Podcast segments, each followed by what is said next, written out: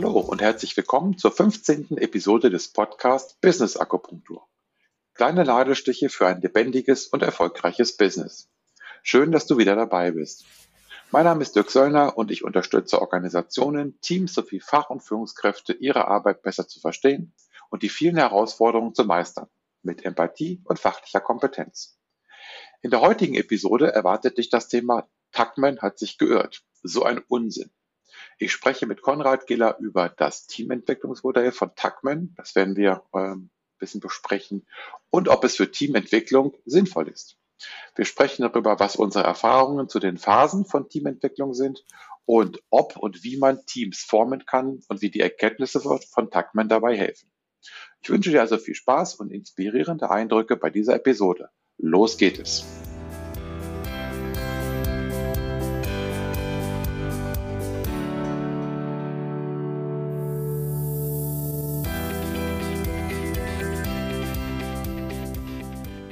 Hallo und herzlich willkommen. Zur heutigen Episode habe ich Konrad Giller zu Gast. Konrad Giller ist seit 30 Jahren unterwegs als Trainer, Coach und Berater für fast alle Herausforderungen der mündlichen Kommunikation. Konflikt, Team, Führung, Storytelling, Präsentieren, Moderieren, Medien und so weiter. Seine neuartigen Communication Cards helfen bei der Verbesserung der Kommunikation. Stichwort Microlearning. Und gerne gibt Konrad Gehler seine Erfahrungen online und offline in Workshops weiter. Hallo Konrad, herzlich willkommen und vielen Dank für deine Zeit. Habe ich bei deiner Vorstellung etwas vergessen? Äh, nee, Dirk, ähm, danke erstmal für die Einladung. Und ähm, hast du was vergessen? Ähm, du hast Columbo vergessen und Crush. Cool. Das heißt, wir gehen auf Columbo und Crush auch noch ein? Ähm, Columbo, wenn du willst, jetzt drei Sätze. Eins meiner Themen ist Konfliktmanagement und ähm, ich habe aus dem Meister der Fragetechnik, Inspector Columbo, ein Konzept gemacht, mit, denen, mit dem man in Konflikten entspannter agieren kann und ja trotzdem erfolgreich bleibt. Super. Und äh, Crush, das ist eine Simulation zum Thema Produkt- und Teamentwicklung und da könnte ich nachher noch was zu sagen. Ja, ich glaube auch, da können wir nachher noch ein bisschen was zu sagen. Da hast du ja auch ein paar Erfahrungen ähm, eingebaut. Gut, die Links auf die, auf die Communication Cards und auf Vista Colombo kommen ja auch in den Show Notes wie immer. Gut, ähm, Konrad, meinen Gästen stelle ich zum Einstieg immer die Frage, was hast du gedacht, als du zum ersten Mal den Titel Business Akupunktur dieses Podcast gehört hast? Ähm, ganz ehrlich, gar nichts, weil den habe ich irgendwie überlesen, überhört und ich habe erst drüber nachgedacht, als du mich äh, darauf äh, hingewiesen hast, dass du mich das fragen willst. Und ähm, ja, bei der traditionellen chinesischen Medizin gibt's halt diese Vorstellung von Energielinien und äh, so geheimen Punkten. Und wenn du die genau triffst mit den feinen Nadeln und da ein bisschen drehst, dann passieren im Körper ganz merkwürdige äh, Geschichten. Und ja, das ist vielleicht so deine Idee, mit kleinen Nadelstichen an der richtigen Stelle einfach mal den Business-Körper etwas ja, wieder auf Vordermann zu bringen. Mhm. Ja, stimmt, das ist meine Idee dabei. Sehr schön. Gut, ähm, ich bin auf dich gestoßen über deinen Blogbeitrag bei Michael Schenkel. Und ähm, der Blogbeitrag heißt genauso wie unsere Episode heute hier heißt, Taktmann hat sich geirrt, so ein Unsinn. Und vielleicht sollten wir, bevor wir jetzt ähm, schon über den Inhalt sprechen, überhaupt erstmal oder bewerten, sollten wir erstmal klären, wer Taktmann überhaupt gewesen ist. Ja, lese ich mal vor, was Wikipedia uns dazu sagt. Bruce Wayne Tuckman äh, war ein US-amerikanischer Psychologe, Organisationsberater und Hochschullehrer an der Ohio State University. Und 1965 hat er dieses Phasenmodell für Gruppenentwicklung ähm, entwickelt. Ähm, er wurde geboren 1938 und ist vor sechs Jahren gestorben. Mhm. Okay. Also Psychologe, Organisationsentwickler ähm, finde ich immer interessant, wenn man auch weiß, wo kommen die Menschen her, über die wir uns jetzt hier ähm, enthalten. Ähm, ja, das Phasenmodell von Tuckman. Ähm, äh, die, viele kennen das. Ähm, da geht es um vier Phasen. Lass uns doch kurz das Modell mal beschreiben. Es geht mit so einer ersten Phase los, die da heißt. Äh, die erste Phase ist Forming. Äh, die anderen drei hinten dran sind Storming, Norming und Performing. Und was dahinter steckt, ist einfach die Idee, was passiert, wenn Leute, die sich nicht kennen, in eine Gruppe gesteckt werden mit der Aufgabe, macht mal irgendwas.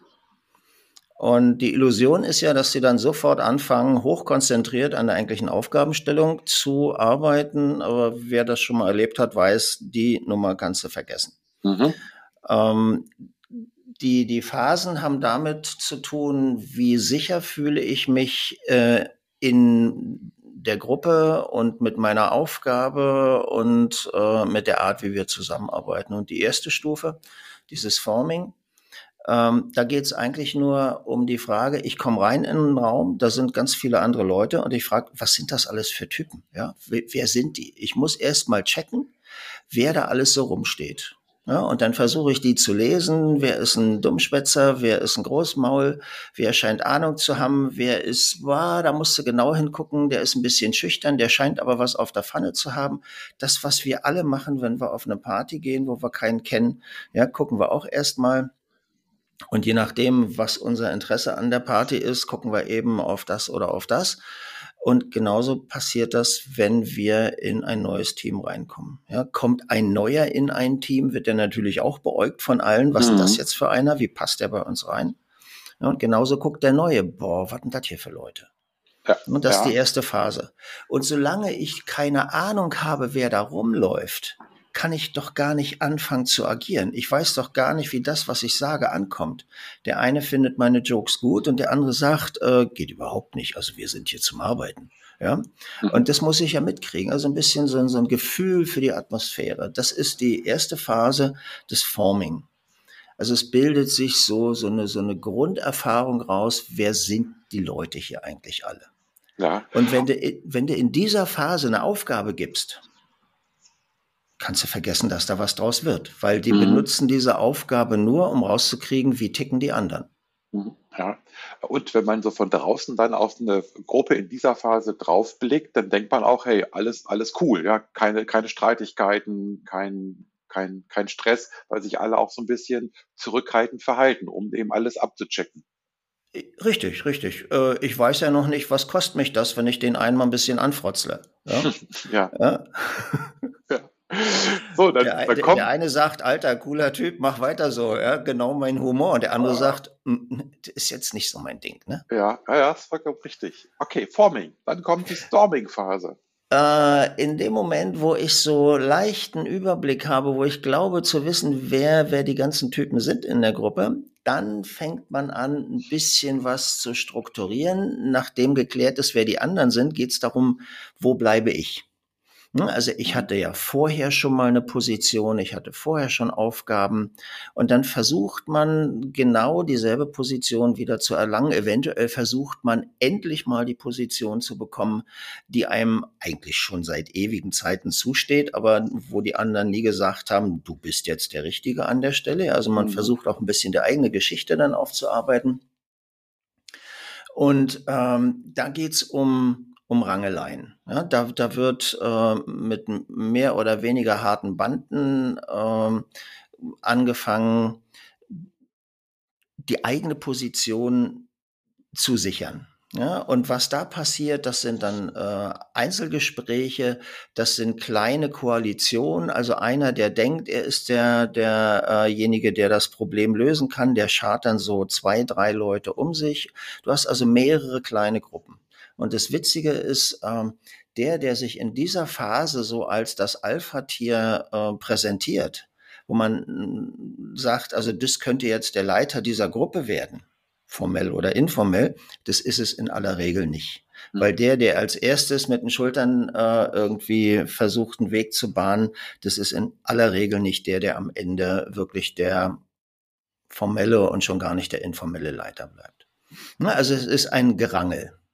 Ja klar, um die Position auch klar zu, klar zu bekommen. Gerade Richtig. wenn du auch sagst, ne, ähm, man versucht vielleicht eigene Positionen äh, auszubauen oder Positionen zu bekommen, die man denkt, die einem zustehen, dann betritt man ja quasi Gebiet von anderen. Und das Richtig, werden die nicht ja. kampflos wiedergeben. Ja. Und, und, in der Phase fängst du an, auch die Leute auszutesten aktiv. Ne? Wirfst mhm. mal eine Bemerkung in die Runde, guckst mal, wie die darauf reagieren, guckst, mit wem könnte man zusammen, überlegst auch, ähm, was kann ich tun, damit der meine Kreise nicht stört. Ja, das hat natürlich alles noch nichts mit, mit äh, dieser schönen agilen Welt zu tun, wo alle ähm, gleichberechtigt auf Augenhöhe miteinander arbeiten wollen. Mhm. Das klingt erstmal ein bisschen kontraproduktiv. Ja, und vor allen Dingen, was ich interessant finde, ist bei dieser Sichtweise immer, dass wir ja, wenn wir agile Teams zusammenstellen, du hast ja gerade das Stichwort genannt, äh, genannt agile Teams, dass wir sie ja im Prinzip auch, äh, primär auf Basis von Fachkenntnissen zusammenstellen. Und mhm. dann, dann denkt man eben, ich setze fünf, sechs, sieben, acht oder neun Experten zusammen. Also ich habe alles Expertenwissen da ähm, und trotzdem funktioniert es nicht. Äh, richtig. Ähm, Ganz spannend, du, du holst die Leute teilweise auch aus der alten Welt. Und in der alten Welt, wenn ich äh, im IT-Bereich äh, mal jetzt ein bisschen denke, da gab es halt Funktionen, da gab es Architekten, da gab es Entwickler, da gab es Tester.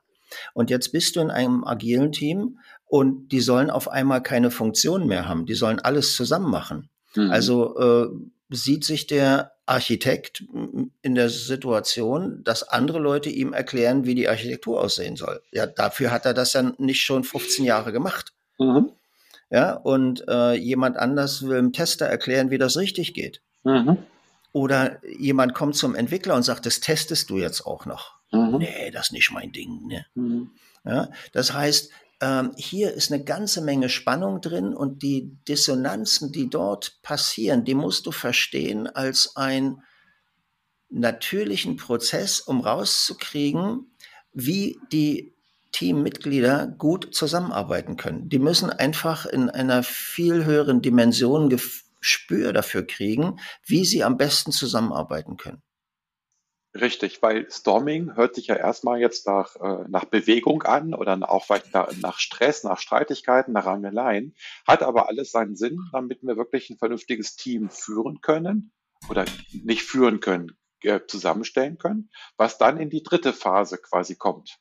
Ja, und erst in der dritten Phase kannst du wirklich anfangen mit Arbeiten. Auch in der zweiten Phase wird jeder Arbeitsauftrag ähm, von den Teilnehmern benutzt, um ihre eigenen kleinen Teams ähm, in Position zu bringen, sich in Position zu bringen, mhm. zu beweisen, dass sie die Richtigen sind, eine Aufgabe, auch eine viel größere, zu erledigen.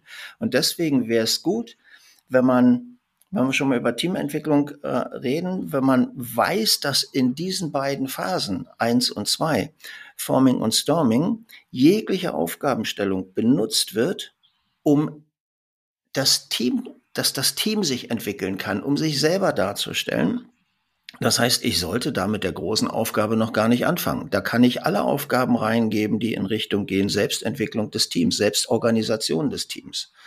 Ja, wie wollen wir das mit der Mittagsversorgung machen, mit der Pausenversorgung, äh, alle, alle diese Sachen, Urlaubsplanung, wer macht was, mhm. diese Dinge, die sie brauchen, um zusammenzuarbeiten. Und da bei der Bewältigung dieser Aufgaben lernen sie sich kennen.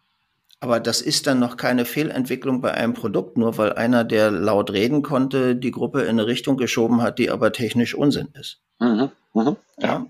ja. Und erst in der dritten Phase, in der äh, Norming-Phase, fangen die Leute an, weil sie sich kennen, so langsam darüber nachzudenken, wie sie zusammenarbeiten wollen. Deswegen Norming, also sie geben sich Normen der Zusammenarbeit.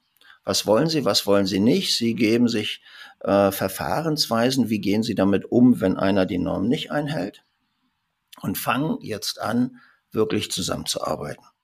Ja. Und, und erst dann kommt ja auch das raus, was wir so kennen, dass wir im Team, also da, dass die Summe der Einzelmitglieder größer ist als, ähm, als, die, äh, als die Einzelpunkte. Also genau. im Team schaffen wir dann mehr. Es kommt ja erst in dieser dritten Phase. Genau, weil ähm, langsam dieses, das ist aber meine Idee und ähm, die will, möchte ich alleine zu Ende bearbeiten und auf jeden Fall will ich den Ruhm dafür haben. Das fängt an langsam zu verschwinden, mhm. weil die Leute auch begreifen, dass sie alleine, also wenn das Team gut zusammengestellt ist, äh, begreifen sie auch, dass sie alleine die Aufgabe nicht lösen können, dass sie die anderen brauchen dazu. Mhm. Mhm. Sinnvollerweise. Ne? Ja. Und so ein ganz charakteristisches Zeichen für Phase 3, also wenn du noch in der Phase 3 bist und noch nicht in dieser freifliegenden Teamphase 4, ist, es gibt noch einen Sündenbock. Mhm. Okay. Wann, wann immer Diskussionen auftauchen, ja, die schon wieder. Oder mhm. der schon wieder. Wir hatten mhm. den Mist gemacht. Ja, das war doch wieder der Paul. Mhm. Solange es also in der Gruppe noch einen Sündenbock gibt, auf den sich alle ganz schnell einigen können, oder außerhalb der Gruppe. Das war wieder die Abteilung 17 oder das war wieder der Zulieferer oder der Kunde ist halt so blöd. Solange es diesen Außenfeind gibt als diesen, diesen Sündenbock als Begründung dafür, dass die Arbeit nicht so gelaufen ist, wie sie geplant war, solange bist du noch in der Phase 3. Mhm. Das finde ich sehr interessant. Ähm, ich habe mir über diesen Punkt noch gar nicht Gedanken gemacht, über diesen Sündenbock. Und wenn ich jetzt mal so zurückblicke auf die Teams, die ich begleitet habe, ähm, die ich über einen längeren Zeitraum begleitet habe, weil nur dann kann man es ja, glaube ich, wirklich einschätzen, in welcher Phase ist so ein Team. Muss ich sagen, ja, mir fallen so einige Namen und Menschen ein, die noch Sündenbock waren. Also da äh, man wirklich Menschen in dem Team, ähm, die vielleicht jetzt nicht irgendwie äh, gemobbt wurden, aber wo immer so einer quasi herausgepickt wurde, ach, der schon wieder, ja, oder du schon wieder. Ja, ja, ja. Genau. So, und das musst du wissen, ähm, dass das ein Zeichen dafür ist, dass die noch ein bisschen Entwicklungszeit brauchen. Mhm. Ja, und das sind dann wieder Werte, über die man reden könnte. Mhm. Verhaltensmuster. Und das wäre dann so ein Job vom Scrum Master zum Beispiel oder vom Teamleiter, also egal welche Konstellation, jemand, der sich dafür verantwortlich fühlt, und das kann natürlich auch jedes Teammitglied selber machen, zu sagen, sag mal, wollen wir wirklich so miteinander arbeiten? Mhm. Ja. Wir haben jetzt schon fünfmal gesagt, Paul war es, und jedes Mal kam raus, Paul war es nicht. Mhm. Ja, aber beim jetzt sagen wir wieder, Paul war es. Ja, mhm. Wollen wir mal überlegen, woran es vielleicht wirklich liegen könnte. Mhm. Ja, Super. Norming. Jetzt haben wir dann die, ich habe schon von der vierten Phase gesprochen, wo wir so wirklich richtig alles rausholen aus diesem Team. Ja, das Performing, wo man wirklich fernab von jeglichen geistigen Beschränkungen im Sinne von Barriere, das ist meins oder das mache ich nicht oder das musst du machen, äh, zusammenarbeitet. Jeder äh, kann mal die Führung übernehmen. Ähm, jedem wird die Führung übergeben in der Situation, wo das Team meint, das kannst du am besten. Mhm. Und äh, hinterher ist es eine Teamleistung. Ja, ja. Oder dass man auch im Team entscheidet, ähm, mach du doch mal, also probier dich mal aus, wir helfen dir, dass man sich genau. im Team dann auch, ähm, auch verbessert oder äh, ja. persönlich entwickelt. Ja. Sehr schön. Ähm, wenn ich mir das so anschaue, ist das schon oder anhöre, äh, Revue passieren lässt, ist das schon eine sehr coole Beschreibung. Bei diesem ähm, Phasenmodell könnte man ja davon ausgehen, dass das wirklich Phasen sind, äh, die man nach und nach erreichen kann und äh, sozusagen nach und nach entwickeln kann. Und ähm, ich habe schon mit anderen ähm, Kollegen darüber gesprochen, die meinen, dass es eher so eine Art Status jeweils ist. Also ich kann auch äh, quasi immer mal schnell in eine Phase quasi zurückfallen. Ich kann Phasen kürzer gestalten. Also eigentlich ist es nicht so ein richtig schönes Modell, wo ich äh, ableiten kann, das musst du jetzt so und so tun. Dann hast du irgendwann dein Team in der vierten Phase, sondern es sind eigentlich immer nur verschiedene Status, immer verschiedene Zustände. Na, das Problem entsteht in dem Moment, wo du mit einer PowerPoint da ein Bild so malst und das sind dann so vier Blöcke, die hintereinander kommen oder eine Pyramide, so wie ja auch ähm, von, von Maslow, die, die Bedürfnispyramide, ne? Also mhm. das baut so aufeinander auf. Maslow selber hat diese Pyramide nie gebastelt. Ja? Mhm. Bei Maslow sieht die, äh, dieses Bild komplett anders aus. Da sind mhm. das eher so Wellen, und ähm, das erste Grundbedürfnis, die körperlichen Sachen, sind zum, zu Anfang ganz hoch und nehmen dann stetig ab. Und dann mhm. kommt das nächste Bedürfnis in so einer Welle und dann das dritte. Mhm. Das heißt, jeder hat ihre Hochphase und geht dann auch wieder ein Stückchen runter danach. Mhm. mhm. Ja, und so ist das auch in, in etwa. Also das ist ein, das beschreibt einen Prozess. Es beschreibt einen Prozess anhand der Bedürfnisse der an diesem Prozess beteiligten Teammitglieder. Und diese Bedürfnisse können sich innerhalb von Millisekunden radikal ändern. Und das ist völlig richtig, diese Beobachtung. Nur weil ich jetzt mal in Phase 4 bin, heißt das nicht, ich bin auf immer und ewig in Phase 4. Ja? Also erstens kann da eine Betriebsblindheit reinkommen. Ich sehe dann plötzlich Sachen nicht mehr, weil wir machen das immer so. Mhm. Ähm, das andere ist, einer geht plötzlich. Und das ist diese fünfte Phase, die, die Tuckman dann später noch ähm, dazu gepackt hat. Der hat ähm, 1977 hat er mal ähm, eine, zweite Studie gemacht, um rauszukriegen, ob denn sein Modell, was er 65 entwickelt hat, irgendwann schon mal getestet wurde. Weil was Tuckman gemacht hat, war ja nicht, er, er hat ja keine äh, Praxisstudie gemacht. Er hat Teams äh, nicht in eigener Forschung analysiert, sondern er hat Sekundärquellen äh, mhm. benutzt, also Forschungsergebnisse anderer Leute und hat daraus die Quintessenz gezogen. Mhm.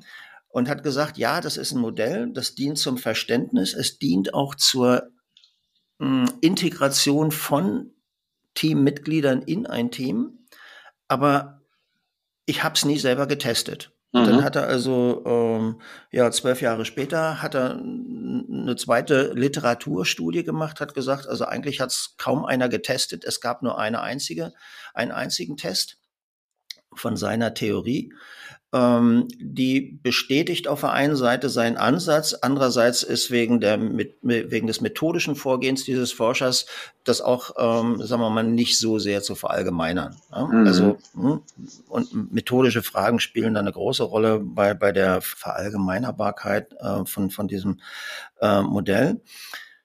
Das Problem mit, mit dieser Betrachtung äh, entsteht in dem Moment, wo ich so eine PowerPoint mache mit äh, vier Blöcken und das sind die vier Stufen und dann hüpfe ich von einem zum anderen oder ich mache da eine Pyramide draus. Worum es geht, ist, es sind Zustandsbeschreibungen. Das ist richtig. Und diese mhm. Zustände können sich ganz schnell ändern. Zum Beispiel hast du ein super tolles Team, und einer aus dem Team sagt, so Jungs und Mädels, ich mache jetzt mal für ein Jahr Sabbatical. Und dann ist der raus. Mhm. Und dann entscheidet einer, ihr kriegt einen neuen da rein.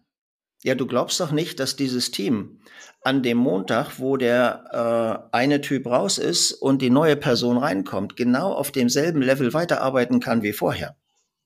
Die kennen den wieder alle nicht der kennt die nicht. Der hat gehört, ist ein super Team. Ja, hat er vielleicht noch Manschetten, wie er sich da äußern soll? Oder kommt von einem anderen super Team, wo die komplett andere Verhaltensmuster hatten, wo die mhm. anders zusammengearbeitet haben. Und schon muss das Team sich wieder neu orientieren. Ja, und fällt automatisch runter. Und je nachdem, wie kultiviert die sind, rutschen die äh, nicht nur in die ähm, Norming-Phase runter, sondern vielleicht auch wieder in Storming, wenn der mhm. zu viel Alarm macht, ja, wenn mhm. der dem, dem, dem Team auf einmal erklären will, wie es wirklich geht. Ja, Richtig. dann könnte es eng werden. Ja? ja? So, und dasselbe ist, äh, alle gehen zusammen in Urlaub. Äh, der Laden macht Betriebsferien. Ja? Nach, nach einem Monat kommen alle wieder. Ja, Du denkst doch nicht, dass die an dem ersten Montag nach dem Urlaub an der Stelle weitermachen, wo sie am Freitag vor dem Urlaub aufgehört haben vor einem Monat. Ja. ja. die hatten die unterschiedlichsten Erlebnisse. Der eine hat die Frau seines Lebens gefunden, der andere äh, hat festgestellt, die Partnerschaft geht nicht mehr. Ja, manche hatten Traumurlaub, für andere war es ein Desaster. Dann kamen noch andere Sachen mit rein. Ja, also die sind alle komplett auf anderen Ebenen, wenn sie wieder zurückkommen. Und dasselbe ist mit dem Wochenende. Der eine äh, war beim Fußballspiel und seine Mannschaft hat gewonnen und der andere war auch da und seine hat verloren. Ja, und sie kommen also emotional anders gestimmt mit rein. Das bedeutet, ich brauche also auch immer wieder kleine Rituale fürs Onboarding. Also zum Beispiel Montag früh, die erste halbe Stunde sitzen wir alle in der Kaffeeküche und quatschen. Mhm einfach um zu erzählen, was war. Oder nach dem Urlaub kriegt jeder eine halbe Stunde äh, zu erzählen, was bei ihm so los war. Hm, und, und solche Rituale sind wichtig. Und gerade in der heutigen Zeit, wo wir hauptsächlich äh, oder viel remote arbeiten, ist die Frage, wie kriege ich das dahin? Nehme mhm. ich mir da die Zeit, auch für solche Rituale? Mhm. Ja, Ja, das ist auch das, was, was ich an vielen Stellen höre, dass die Menschen eben sagen, uns fehlt die Begegnung mit dem Menschen. Und ähm, man muss diese Rituale, also die persönliche Begegnung mit dem Menschen, man muss diese Rituale, die man gerade, die man ja kennt aus der Kaffeeküche oder wo auch immer, die sich über die Jahr, Jahre früher äh, entwickelt haben, die muss man eben auf Online übertragen und sich diese Zeit auch nehmen und sich dafür eben entsprechende ähm, ja, Rituale oder Alternativen überlegen. Vollkommen richtig. Ja. Nun heißt der, diese Episode, äh, Tackmann hat sich geirrt, so ein Unsinn. Äh, wir sind ja schon mitten in der Diskussion drin. Was können wir daraus äh, lernen? Wo, wofür können wir das nutzen? Und wenn ich das mal so ein bisschen zusammenfasse, was ich bei dir aus deiner Äußerung rausnehme, ist, ähm, es ist eben ein Modell, das etwas beschreibt. Also was ich nutzen kann, um einen Zustand zu beschreiben. Ähm, es ist kein, kein Modell, was ich nutzen kann, um sozusagen abzuleiten. Ich habe jetzt ein paar Fragen und kann es überprüfen, in welcher Phase mein Team gerade ist. Und dann muss ich die Maßnahmen einleiten, um in die nächste Phase zu kommen. Sondern es dient mir als Mensch, der dieses Modell nutzt, ein Verständnis aufzubauen für mein Team. Naja, dein, deine Frage bestand aus zwei Teilen oder deine Hypothese. Ähm, ja, dieses Modell ist dazu da, um zu verstehen, wo ein Team gerade steht, weil du Verhaltensmuster auf einmal erkennen und interpretieren kannst. Was nicht geht, ist dieses sogenannte Team entwickeln von außen. Mhm. Ja, wenn ich jetzt das mache, passiert automatisch das. Also äh, 27 Milligramm äh, von der Substanz und dann laufen sie in die Richtung. Mhm was du nur machen kannst, sowohl bei Menschen als auch bei, also bei einzelnen Menschen als auch bei Teams, du kannst Rahmenbedingungen setzen. Mhm. Und wenn du weißt, wo ein Team gerade steht, kannst du die Rahmenbedingungen entsprechend justieren. Also wenn du ein Team in Phase 1, wo keiner den anderen kennt, sagt, ähm, ihr seid jetzt verantwortlich für eure Entwicklung, macht das mal, äh, ich komme in einer Woche wieder und dann seid ihr ein Team, dann passiert da ziemliches Chaos. Ja, wenn ich denen quasi völlige Eigenverantwortung übergebe, das könnte ein bisschen schwierig werden. Mhm. Das heißt, zu Anfang brauchen die in dieser Phase ein, ein gewisses Maß an Ordnung, an Struktur, die ich von außen vorgebe. Und du kannst dir vorstellen, in der Phase 4, wenn die also alle frei fliegen und zusammenarbeiten, ähm, ohne dass sie drüber reden müssen, wenn jeder weiß, welcher Handgriff gerade notwendig ist, ähm, wenn du denen da Vorgaben machst, dann kannst du die Übung gleich vergessen. Mhm. Ja, weil dann schränkst du sie in ihrer, in ihrer Kreativität und in ihrer Schaffenskraft ein. So, und die Entwicklung von dem einen zum anderen besteht darin, dass du immer mehr Aufgaben übergibst an das Team. Wobei das Übergeben ist eine doofe Formulierung, weil das ist dieses Empowern. Ja? Also der Chef empowert sein Team, er gibt ihm Macht. Empowern bedeutet immer, ich kann es ihm auch wieder entziehen. Mhm. Äh, was du machen musst als Chef ist, dein, deine Leute zu enablen, also zu befähigen, Verantwortung zu übernehmen und dann nehmen sie sich selber. Du kennst mhm. vielleicht mhm. dieses Delegation Poker. Mhm. Ja, was bedeutet, äh, welche von den Aufgaben möchtet ihr, dass sie wie entschieden werden? Was soll ich entscheiden? Was wollen wir gemeinsam beraten? Wo wollt ihr mich vorher konsultieren und dann entscheiden oder was wollt ihr komplett alleine machen? Mhm. Aber das ist eben nicht Empowerment, sondern das ist Enabling. Ich befähige Leute, diese Aufgaben selbstständig zu übernehmen. Und dann sollen sie sich die Macht nehmen, die sie meinen zu brauchen, um diese Entscheidung oft zu treffen. Ja.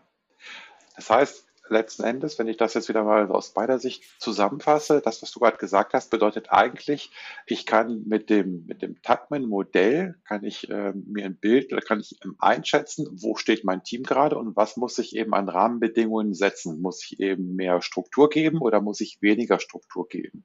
Wenn ich also mein Team enablen will, muss ich mir oder sollte ich mir eigentlich überlegen, in welcher, in welcher Phase, in welchem Status befindet sich mein Team gerade, weil darauf muss ich natürlich meine Aktivitäten als Führungskraft äh, ausrichten. Richtig.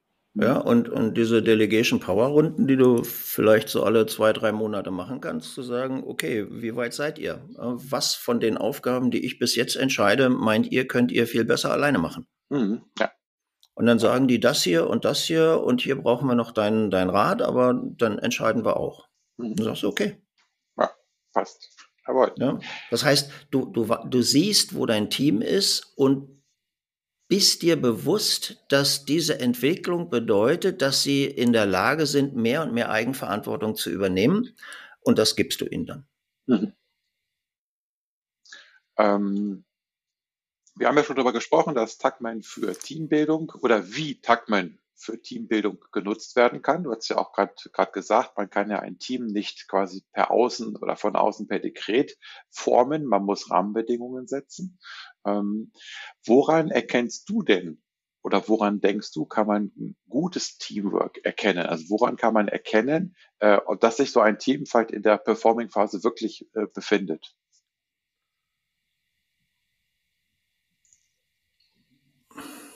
Woran kann ich erkennen, dass ein Team sich in der Performing-Phase befindet? Es gibt keine Reibungsverluste, die auf äh, persönliche Animositäten äh, zurückzuführen sind. Mhm. Ähm, es gibt natürlich Diskussionen, mh, hm, was die bessere Lösung angeht. Nur diese Diskussionen sind miteinander und nicht gegeneinander. Es geht nicht darum, dass meine Lösung die beste ist, sondern es geht darum, dass wir die beste Lösung finden. Mhm. Und es geht darum, sich auch immer wieder in Frage zu stellen. Nur weil es gestern die beste Lösung war, muss es heute nicht die beste Lösung sein. Mhm. Ja, und äh, dieser Ansatz führte mich dann irgendwann zur Entwicklung meiner Formulierung für so ein agiles Mindset, mhm.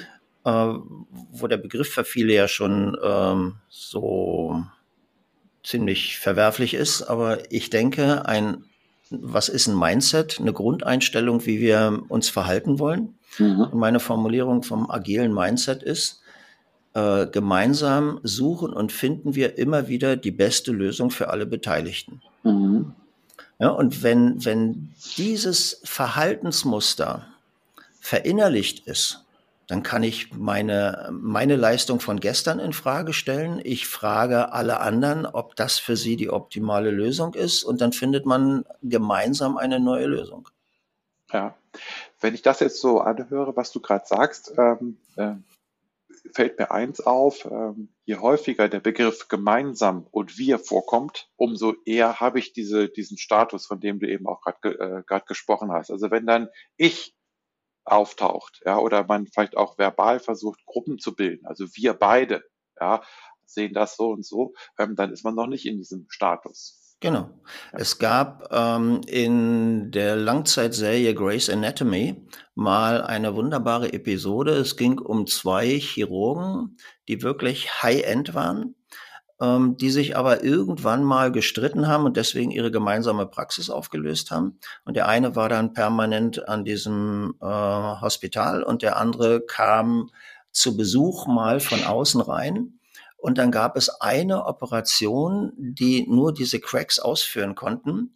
Und alle hielten schon den Atem an, was das für ein Chaos werden wird, weil sobald die in der Kaffeeküche nebeneinander standen, haben die angefangen, sich zu fetzen. Ja, also die mhm. haben sich ähm, da, da war eine tiefe Verletzung zwischen den beiden und das haben die nicht bewältigen können.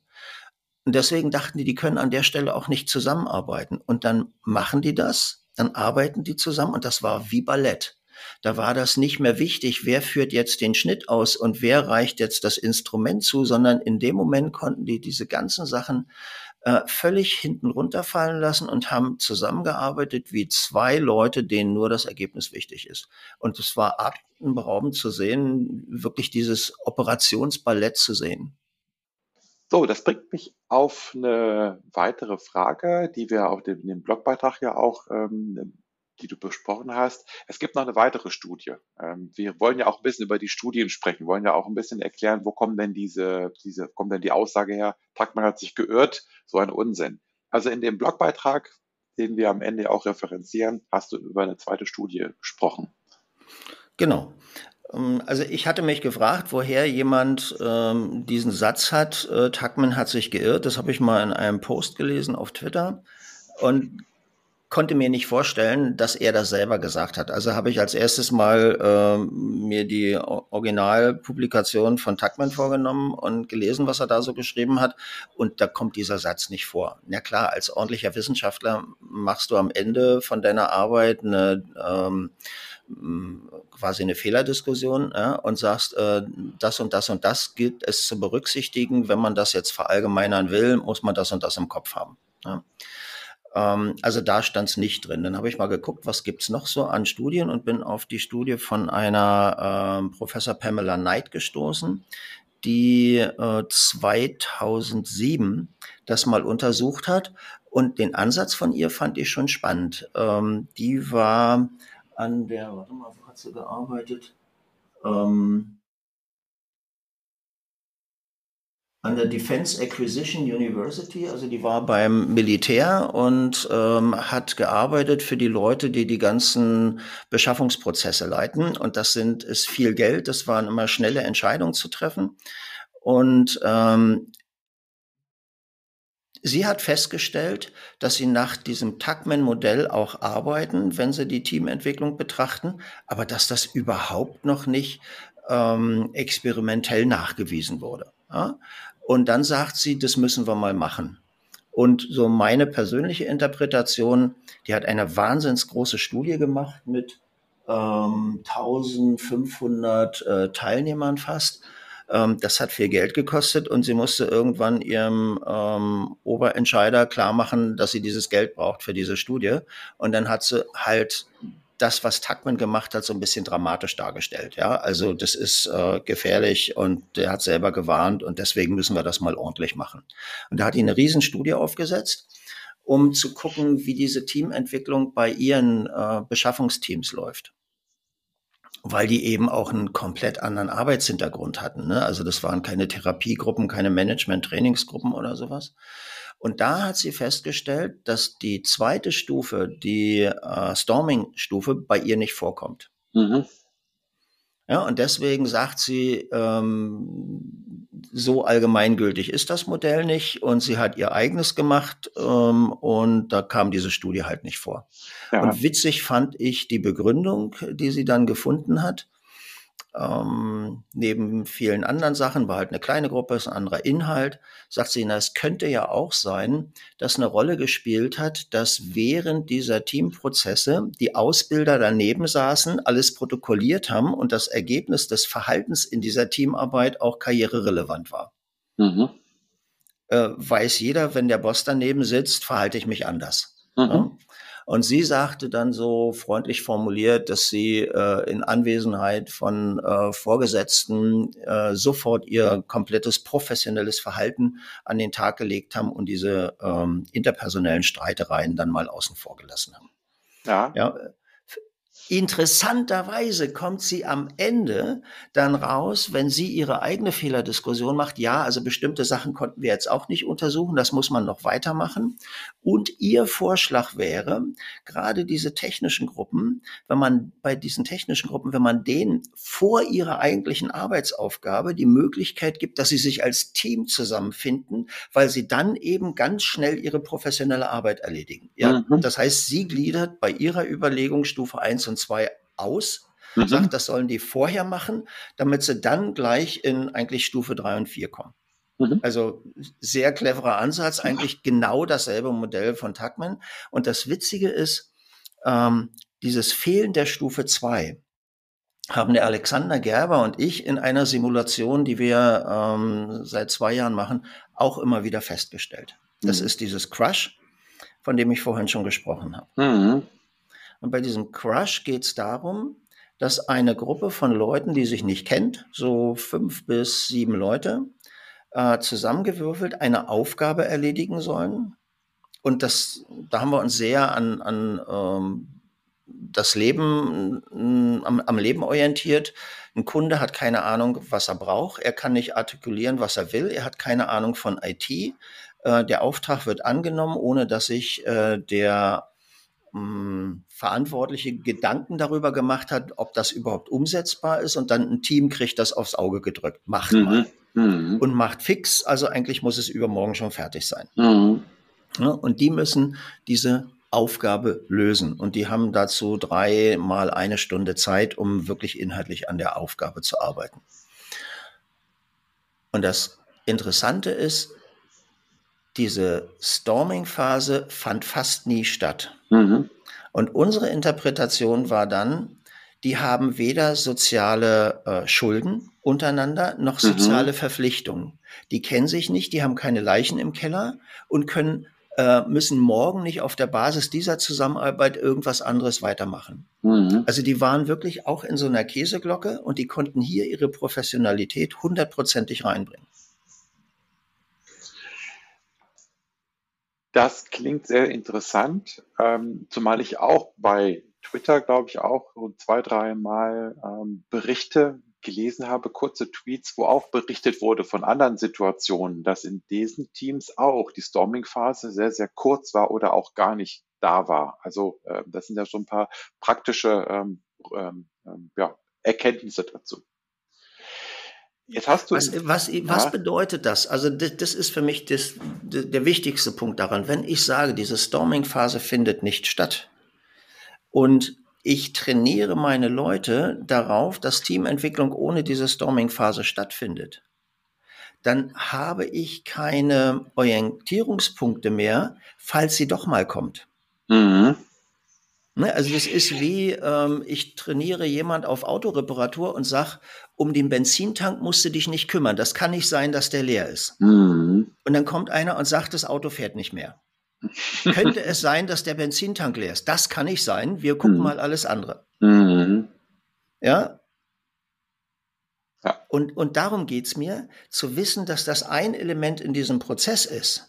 Und wenn der nicht stattfindet, ja, dann nur, weil sie entweder so schnell darüber gesprungen sind, das so schnell miteinander bearbeitet haben, dass es dem externen Beobachter vielleicht gar nicht aufgefallen ist oder sie haben an, an so eine Professionalität, dass sie sagen, komm, lass das mal sein. Wir haben bloß drei Stunden. Und mhm. an der Stelle möchte ich was lernen zur technischen Seite und lassen wir mal diese persönlichen Sachen außen vor. Ja, richtig. Und das sind Entscheidungen.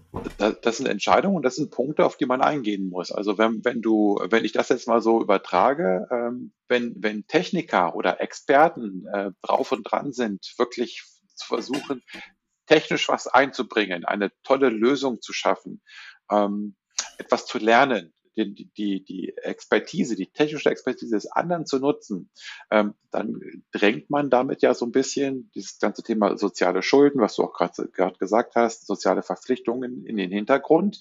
Wenn die Menschen das können, ähm, und trotzdem eine gute Arbeit leisten, wäre das ja in Ordnung. Wenn du aber Menschen hast, für die soziale Beziehungen wichtig sind, ähm, dann wird es äh, schwierig wiederum. Ja, und das ist dann eben in diesen Situationen zu merken, wenn die Leute sich nicht vorher austarieren, wenn die sich sehr professionell sofort in diese ähm, Arbeitsphase bringen und nicht mitkriegen, sind da eventuell ein paar Leute dabei, die sehr introvertiert sind. Mhm. Dann ähm, stören die Introvertierten natürlich nicht, ja, weil das würde eben naturell widersprechen. Die bringen hin und wieder mal was ein oder arbeiten still einfach mal was ab und sagen, hier habe ich fertig. Mhm. Ja? Nur wenn wir dann hinterher in die Beobachtung gehen und fragen, sag mal, wie viel hat denn jeder von euch gesprochen in dieser Stunde? Wie oft hat sich jeder eingebracht? Dann fällt den auf, ja, der nicht so viel. Ne? Mhm. Und wenn ich das denn nicht merke, wenn ich das nicht sehe, ähm, dann kann ich auch nicht eingreifen im Sinne von, ja, wäre das dann wichtig gewesen? Was hättest du denn noch gesagt, wenn man dich gefragt hätte, naja, mhm. ich fand das doof, dass wir das in Rot machen, weil der Hintergrund ist auch rot und dann sieht man das nicht. Mhm. Ja, stimmt, stimmt. Ja, was kosten das, wenn wir jetzt ummalen? Oh, das wird teuer, ne? Mhm, ja. ja. Also, äh, alle Sachen, die ich in dieser Storming-Phase nicht bearbeite, fallen mir hinterher irgendwann auf die Füße. Mhm. Das heißt, dieses professionelle schnell drübergehen, das brauchen wir nicht, kann eben auch bedeuten, dass die etwas extrovertierteren die Introvertierten nicht bewusst ins Boot holen, außer sie haben das mal gelernt. Mhm ja, dann ist es okay, wenn einer plötzlich mitkriegt, Fritz, du hast noch gar nichts gesagt. Wie ja. siehst denn du das? Oder wenn die keine Mechanismen entwickeln, reihum abzufragen. Ja, wer hat hierzu noch eine Bemerkung? Äh, wie gut findet ihr das? Ja, ähm, dann fällt was hinten runter. Und deswegen ist es für mich wichtig zu sagen, es gibt diese Phasen, weil die haben etwas mit unserer, unseren persönlichen Bedürfnissen zu tun. dann kann es Gründe geben, warum die eine mal nicht so deutlich wird. Mhm. Und dann muss ich trotzdem wissen, was das bedeuten könnte, wenn sie nicht ausgelebt wurde.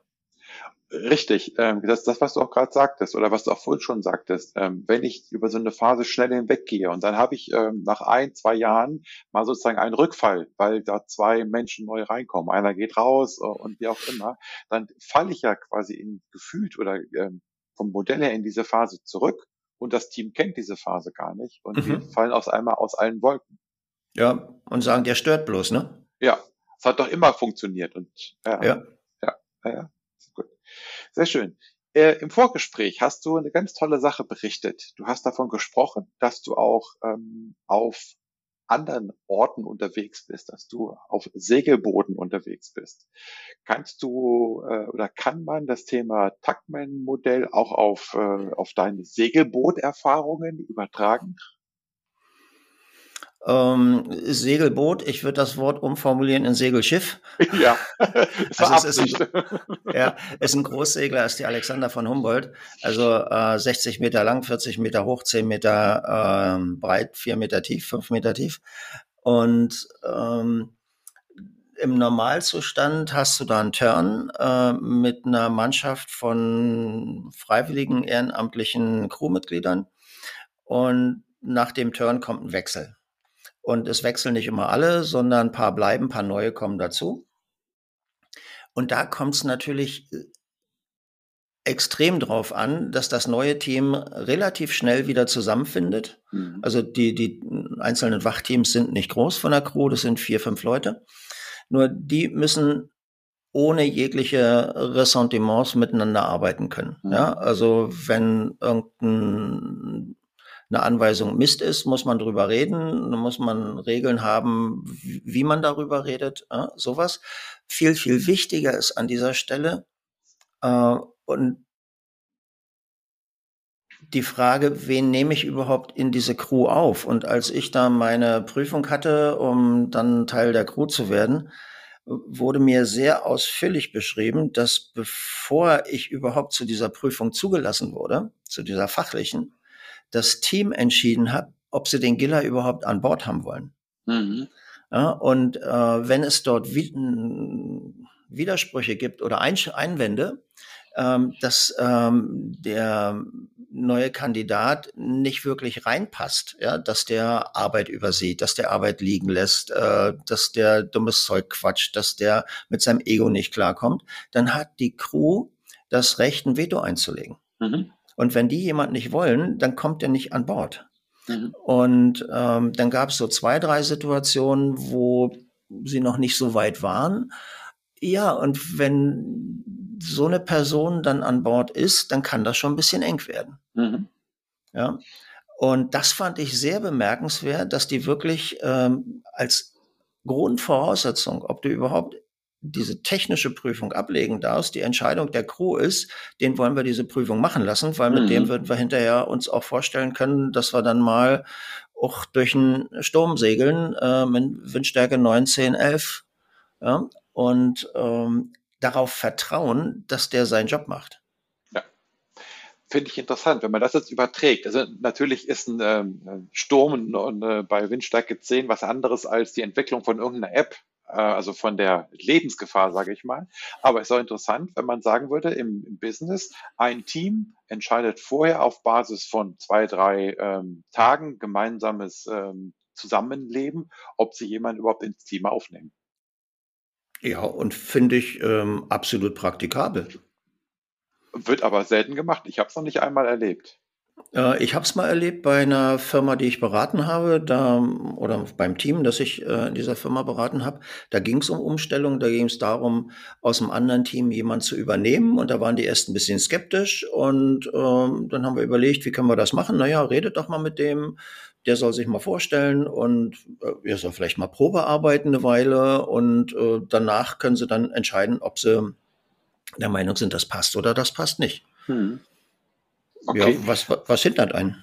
Ja, wobei es stimmt, jetzt wo ich drüber nachdenke, ähm, als ich noch in der Angestelltenphase war, haben wir es auch ein paar Mal gemacht, dass wir jemanden, der sich beworben hatte bei uns, dass wir den einen Tag mal zum Probearbeiten da hatten. Und dann Mhm. haben wir sicherlich nicht nur die fachlichen Dinge abgecheckt, das stimmt, Ja. ja. Und besser kannst du doch nicht rauskriegen, ob das passt. Und blöd wird's dann blöd, wenn der Chef sagt, ja, ja, ihr wollt den nicht, aber ich will den.